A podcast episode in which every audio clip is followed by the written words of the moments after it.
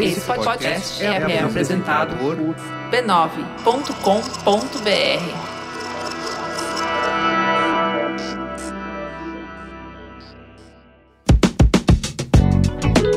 Olá, eu sou o Carlos Merigo, esse é o Braincast Zip, formato curtinho, zipado, né, aqui no feed do Braincast, onde eu trago aí algumas novidades sobre o mercado de criatividade, comunicação, mídia, tecnologia, cultura digital, enfim, tenho estado pelos eventos aí realizados pelas grandes empresas para descobrir o que, que eles têm mostrado para o mercado, né, para o mundo. E hoje eu estive aqui em São Paulo no WhatsApp Business Summit, né, que foi todo um evento aí realizado pela Meta para mostrar e demonstrar as capacidades do WhatsApp como uma plataforma de negócios, né? O WhatsApp que já conta aí com quase 4 bilhões de usuários no mundo, né? E mais de um bilhão de usuários de empresas, né, fazendo negócios através do WhatsApp, se conectando com os consumidores através do aplicativo. E lá eu tive a oportunidade de conversar com o Guilherme Horn, que é head de mercados estratégicos para o WhatsApp da Meta e eu conversei um pouquinho com ele, perguntei, né, como que o WhatsApp se transformou é, numa grande plataforma de negócios, né, quais são as estratégias da empresa para mensageria de negócios, qual a importância do Brasil, né, que é um dos países que mais usa o WhatsApp para fazer negócios no mundo, tem sido um exemplo global da Meta, né, para outros países. Perguntei para ele como que as empresas podem utilizar o WhatsApp para fazer negócio, como que é o, a mentalidade conversacional, né, que as empresas precisam ter para utilizar o WhatsApp. Né? Não é só fazer telemarketing através do aplicativo, você precisa realmente transformar aquilo numa conversa. Enfim, o Guilherme vai contar tudo isso e muito mais nesse papo que eu tive com ele. Mas antes de você ouvir essa conversa e assistir também, se você estiver no YouTube, queria te pedir, né, se você gosta aqui do nosso conteúdo, se você gosta do Braincast, não deixa de dar, deixar comentário aí no Spotify, no Apple Podcasts, é, dar estrelinhas pra gente. Se você tá no YouTube, deixa o like, né? Ou pode comentar também, porque assim você ajuda os robozinhos da internet a gostarem mais da gente, né? E recomendarem o Braincast por aí, tá? Então, dê essa moral.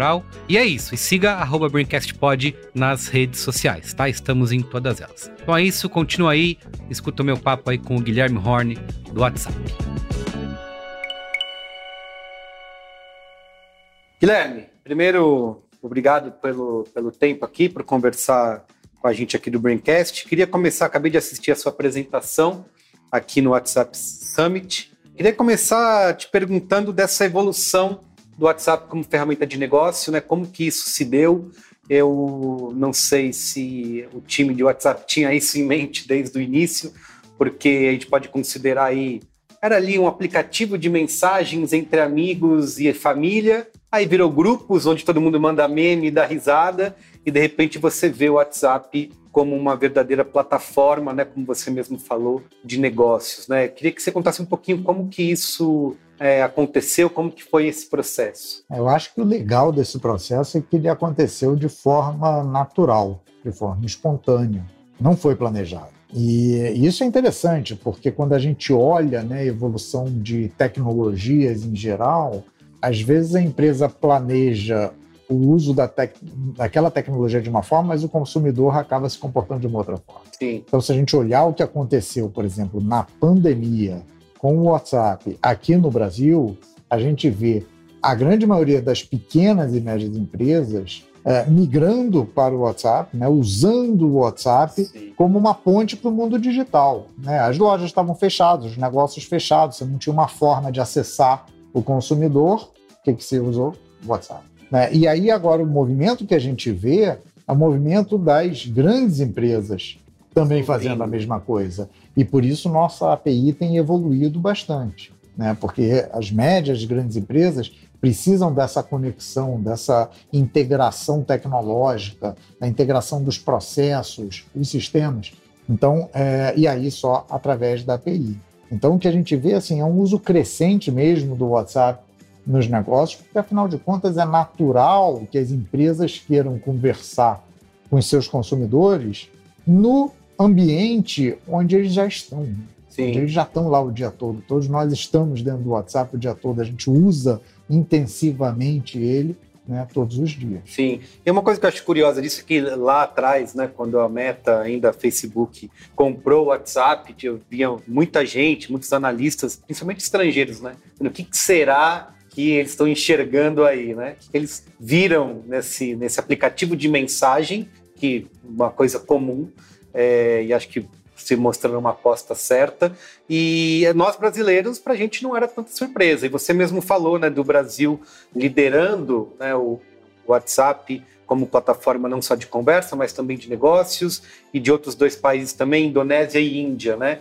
Queria te perguntar qual que é a, a relação né, que tem de semelhante entre esses três países para o WhatsApp ter essa liderança e como que a Meta enxerga é, o trabalho nessas três regiões? O WhatsApp está presente em mais de 200 países.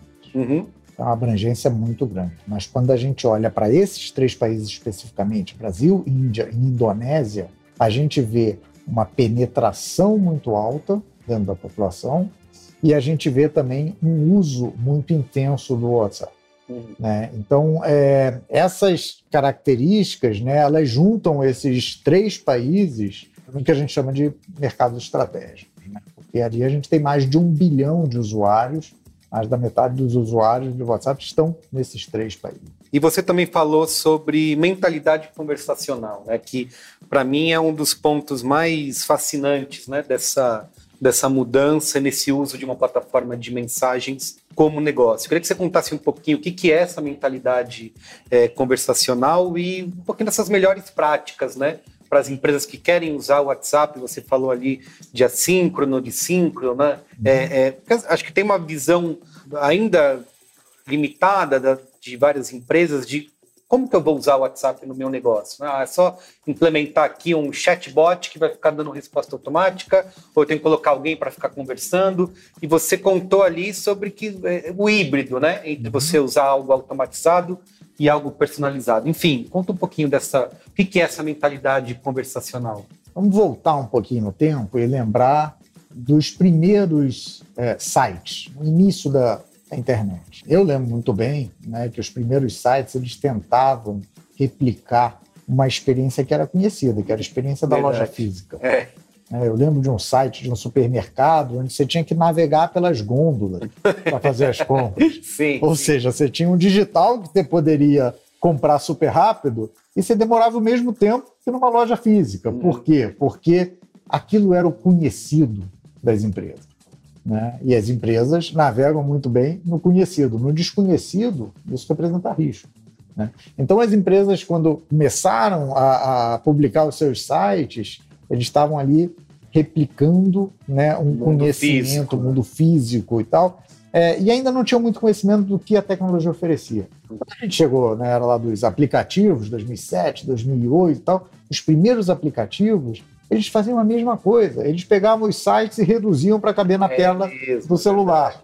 Né? Mas você não usava as ferramentas que é, o celular te proporciona, como autenticação, geolocalização. Uhum. Nada daquilo era usado. Você simplesmente é, reduzia uma experiência conhecida e colocava ali dentro.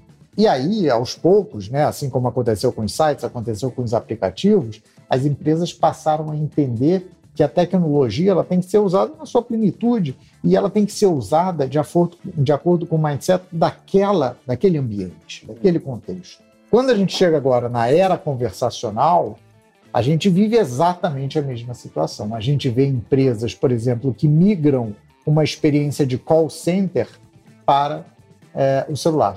Então, por exemplo, é, o encerramento de sessão, né, que é o que você mencionou, a história do assíncrono e do assíncrono. Sim. É muito comum né, a gente ver, por exemplo, uma determinada conversa é, e aí é, entre uma pessoa, um consumidor e uma empresa, em determinado momento o consumidor para de responder. Para de responder porque é assim que acontece no nosso dia a dia. Isso, ele entrou numa reunião, foi fazer outra coisa. Né? E aí depois ele volta. Quando ele volta, aquela sessão encerrou.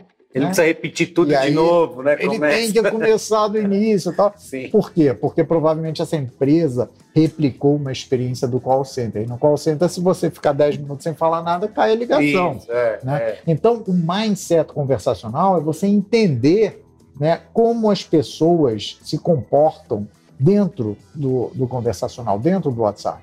E quais são as características desse, desse comportamento? Essa assíncrona e, e, e síncrona é uma delas. É, é, o tempo todo a gente manda mensagens, algumas a gente responde na hora, outras a gente responde depois. Então, as empresas, quando entram nesse mundo conversacional, elas têm que entender o seguinte: ela, como empresa, tem que estar sempre disponível. Se ela entrou no WhatsApp, ela tem que estar ali 24 por 7, ela tem que responder, porque essa é a expectativa do consumidor. Uhum. Mas o consumidor pode agir de forma assíncrona ali. Né? Eu posso esperar três horas para voltar naquela conversa e está tudo bem. Então a empresa tem que se dar conta disso. Uh, e tem outras características, só para citar mais uma, né, a possibilidade de você desestruturar um processo. O que, que é isso? Você tem, por exemplo, uma compra né, de um determinado produto. Você passa pelo catálogo, você escolhe o produto, você seleciona a quantidade, você bota o seu login usuário, o seu é, é, endereço, confirma aquilo tudo e tal. Isso é como funciona num site, né? Você como se estivesse num site, num aplicativo. Aquilo é uma experiência estruturada. Mas não é assim que a gente conversa no é. WhatsApp é. no dia a dia. O ser humano fala de forma desestruturada. Sim, mistura né? assunto. Mistura assunto, mistura tema e tal. É, e essa é a possibilidade que o conversacional traz. Você, no meio daquela experiência estruturada, parar e fazer uma pergunta para o atendente. O tecido dessa camisa que eu estou comprando é macio? Uhum. É, ele dura? É, ele aguenta a máquina de lavar e tal? Essas perguntas né, são extremamente poderosas para o vendedor, porque ele tem a oportunidade de ali né, tirar dúvidas, comparar, dar uma opinião qualquer, e aquilo ali é é a experiência real. Né? Então, você traz para o mundo digital, que é um mundo muito estruturado, a possibilidade de desestruturar esse processo. Então, isso é mindset conversacional. Né? E isso é chave para as empresas terem sucesso nesse mundo. Sim, eu acho legal essa, essa questão da, da do conversacional, porque acho que são duas tendências que se conectam. Né? Uma delas, essa mensageria para negócios, e a outra de inteligência artificial, porque acho que o que a gente tem visto hoje, né, a gente tem muito esse, esse debate se ah, as ferramentas de inteligência artificial vai substituir as pessoas.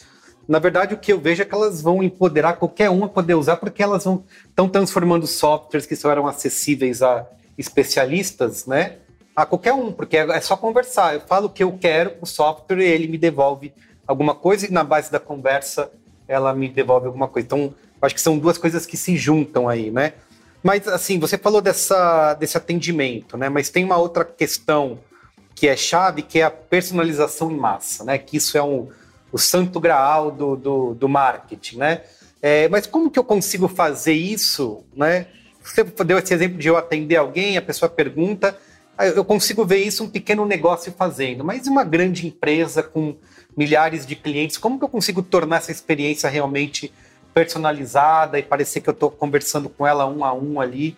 É, que ferramentas que o WhatsApp tem para poder ajudar nessa, nesse sentimento de personalização? Hoje isso já é possível, né? E, e, e, uma boa estruturação dos processos, dos sistemas é fundamental para isso. Um conhecimento profundo do consumidor, né? o que a gente chama da hiperpersonalização, é fundamental para que isso funcione. A gente já vê isso acontecer com grandes empresas, que têm grandes bases de consumidores. Agora, tem algo que vai é, modificar tudo isso, que é o que você mencionou, a inteligência artificial. Uhum. A inteligência artificial, sim, vai permitir uma escala né, que hoje a gente não tem, uhum. porque você vai justamente empoderar, você vai aumentar a capacidade né, de atendimento da empresa, seja por bot, seja por humano, não importa.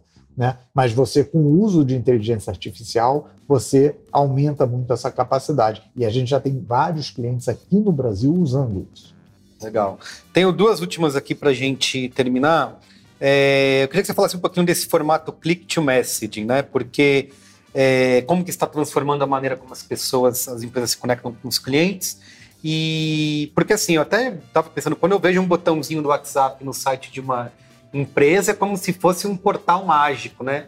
Eu, nossa, tem um botão aqui, eu só clicar, não preciso ligar para ninguém, porque eu não quero ligar. Tem um botão ali de para vou ter acesso imediato, né? É, queria que você contasse um pouquinho desse formato e dessa integração que você mostrou também, que pode existir entre Facebook Instagram, né? Você tem formatos de anúncios que levam a pessoa para conversar no WhatsApp. É, esse é o formato de anúncio que mais cresce hoje na Meta, é, justamente pela possibilidade de você juntar né, essas capacidades. Você faz um anúncio no Facebook ou no Instagram com toda aquela segmentação, toda aquela inteligência que você já tem ali né, no Ads Manager e você vai é, direcionar isso para uma conversa. Então, ao invés de você cair como consumidor, você cair numa landing page, uhum. é, você vai cair diretamente numa conversa. Né? E a empresa está esperando você. Então ela sabe Sim. exatamente onde você clicou. Ah, você clicou num anúncio específico de uma TV de tantas polegadas, é, 8K, 4K. Você sabe exatamente o que, que você está procurando. Né? E, e, isso serve para diversas outras finalidades. Tem empresa usando o clique do WhatsApp para testar né, a receptividade a um determinado produto. Tá. Né? Então, um banco testou, por exemplo, um CDB com é, uma maior liquidez, o outro, o outro anúncio era com é, maior rentabilidade. O que, que esse segmento de cliente está priorizando nesse momento? Rentabilidade ou liquidez? Então, assim, em vez de você fazer um teste AB levando para as landing pages, você faz isso e conversa, tem a capacidade de Sim. conversar, de extrair muito mais informação diretamente do usuário. E imagino que a retenção deva ser gigante, né? Porque você Exato. cai numa landing page para fechar e vai embora. Exatamente. Você começar a conversar, eu acho que né, você já Exatamente. automaticamente. Você engaja ele instantaneamente. Isso. Sim, né? sim. Muito bem, para a gente finalizar, queria só te perguntar sobre é, o equilíbrio entre essas ferramentas, esse engajamento todo e a privacidade né, dos usuários é, é, no uso do WhatsApp para negócios. Né? Você também citou um exemplo de receber uma mensagem meia-noite putz, tudo bem, eu estava acordado, nem foi grande coisa, mas já criei um. Né, como que é, é, vocês é, podem garantir junto às empresas esse uso né, de, de, de essa garantir a privacidade das pessoas, usar realmente, ter um bom senso aí nesse uso? É, a gente tem as, as boas práticas né, que a gente recomenda a todas as empresas, nossos parceiros reforçam muito isso. É, mas a gente sabe que isso nem sempre é suficiente. Uhum. É, e aí o que, que a gente tem? A gente tem esse poder né, de. Uh, é a mentalidade do offline, você tinha falado que se quiser, leva o telemarketing para o WhatsApp, que aí não funciona, né? Fica... Exato, exatamente. Mas o poder de, de, de, de aferir essa qualidade está na mão do usuário. E é, essa é a grande diferença. Né? Porque a gente tem ali, a todo momento, a capacidade de bloquear e até denunciar uma empresa. Ah, sim, né? sim. E aquilo ali, assim, é, é, é, é muito sério, porque a empresa recebe instantaneamente, em tempo real, né, é, um sinalzinho amarelo ali, fala, olha, tem muito usuário bloqueando essa mensagem.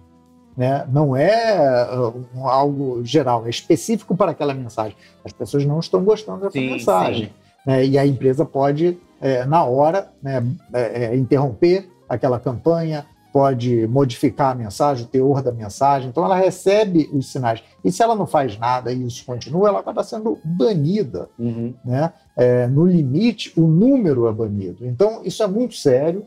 Né? E a gente acredita muito que colocando esse poder do controle de qualidade na mão do usuário, a gente tem uma garantia de que a gente está no melhor caminho para que o WhatsApp continue sendo relevante para nós enquanto usuários. Perfeito. Guilherme, obrigado. Ótimo papo. Obrigado a você. Até a próxima. Até a próxima. Então é isso. Você que ouviu até aqui, assistiu até aqui, muito obrigado. De novo, não esqueça de deixar o seu like, o seu comentário na plataforma que você estiver consumindo esse conteúdo. Siga a Brincast Pod nas redes sociais e até a próxima.